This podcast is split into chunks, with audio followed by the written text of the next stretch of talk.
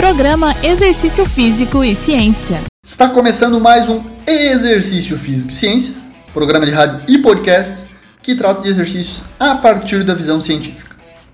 Hoje irei falar de meu último artigo publicado, titulado Human Needs in COVID-19 Isolation Necessidades Humanas em Tempo de Isolamento devido à Pandemia, publicado como editorial no Journal of Health Psychology. Nesse trabalho, juntamente com os pesquisadores Thiago Matias, da UFSC, e David Marks, psicólogo francês, fizemos uma análise das necessidades humanas em tempos de isolamento social, sendo que o exercício físico tem papel fundamental. Vou contar um pouco desse trabalho. Para a redução da disseminação do Covid-19, a Organização Mundial de Saúde em muitos países tem adotado medidas de isolamento social, e recomendações para as pessoas permanecerem em casa. Importante lembrar que uma parcela significativa da população mundial vive sozinha e são vulneráveis à depreciação da saúde mental.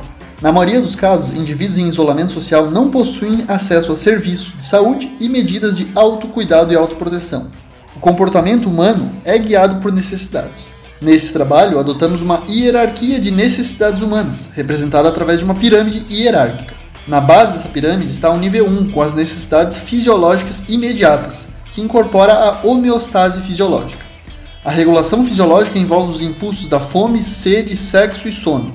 O pânico gerado no início da pandemia, como a gente pôde visualizar com as pessoas fazendo compras excessivas no supermercado para estocar produtos em casa, incluindo estoque de papel higiênico, assim como o consumo de industrializados, é gerado pela preocupação na garantia de necessidades básicas e na busca por conforto para amenizar a ansiedade e o sofrimento do isolamento. O conforto em comer e beber está associado ao ganho de peso e ao desenvolvimento de obesidade e distúrbios alimentares, especialmente em condições de isolamento e tédio. Espera-se então um aumento na prevalência de obesidade da população.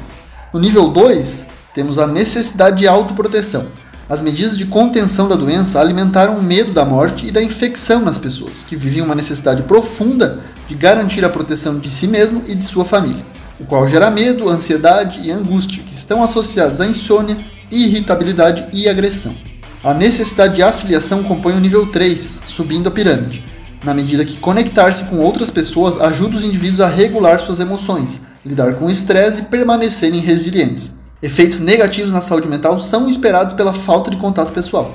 Nesse sentido, após o isolamento social, espera-se que os serviços de saúde mental sejam sobrecarregados. As necessidades de afiliação não atendidas podem levar ao não atendimento também necessidades de status e autoestima, que compõem o nível 4. A pandemia está produzindo enormes aumentos no desemprego e na pobreza, fatores de vulnerabilidade para baixa autoestima e status social. Pode-se observar que o isolamento criou vulnerabilidades, como acabei de falar, que um grande número de pessoas e os serviços de saúde estão mal preparados para gerenciar as consequências dessa crise. Não sabemos o que acontecerá em médio e longo prazo. Isso nos traz a seguinte questão: quais soluções estão disponíveis? Uma ferramenta subutilizada, disponível gratuitamente para quase todos, pode trazer benefícios importantes se empregada sistematicamente. É a atividade física regular. Durante o isolamento, o exercício oferece a capacidade de restabelecer o corpo e a mente a um estado de equilíbrio. Assim, destaco dois pontos importantes: o papel do exercício físico no sistema imunológico e o papel do exercício no bem-estar psicológico. Alguns efeitos significativos na atividade física podem ser explicados por mecanismos fisiológicos. O exercício é reconhecido como mediador dos neurotransmissores serotonina, noradrenalina e dopamina, no contexto do isolamento social, o exercício pode ser uma atividade inerentemente gratificante que contribui com alegria, felicidade e satisfação. Uma rotina diária de exercícios pode ser crucial para modular situações agradáveis em algum momento do dia. O exercício distrai de pensamentos ruminativos, negativos e preocupantes, recuperando pensamentos positivos. A experiência de escolha e autonomia no exercício reforça o senso de pertencimento e competência. O exercício em casa pode ser experimentado sem qualquer pressão social, com razões motivacionais internas. As pessoas são livres para escolher o tipo de exercício, o horário, a frequência e a intensidade que vão realizar. O exercício em casa em uma situação de crise pode ser realizado sem autocrítica, com maior senso de controle do indivíduo, que pode proporcionar um enfrentamento adaptativo, a solução de problemas e o bem-estar psicológico. Ainda, o aumento da autoeficácia promovida pelo exercício melhora a capacidade de realizar outras atividades.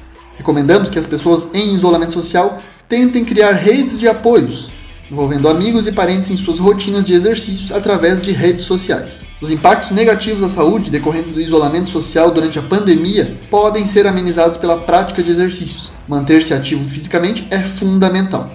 Durante períodos de isolamento social, é recomendado que o exercício físico seja tão valorizado quanto as medidas de isolamento social. Esse foi mais um Exercício Físico Ciência, falando hoje especificamente de uma publicação minha e que teve boa repercussão no meio científico e na prática profissional, pois é por isso que produzo conhecimento para divulgar. Um grande abraço e até a próxima. Você ouviu Exercício Físico e Ciência com o professor Fábio Dominski, só aqui na Rádio Desk FM 91.9.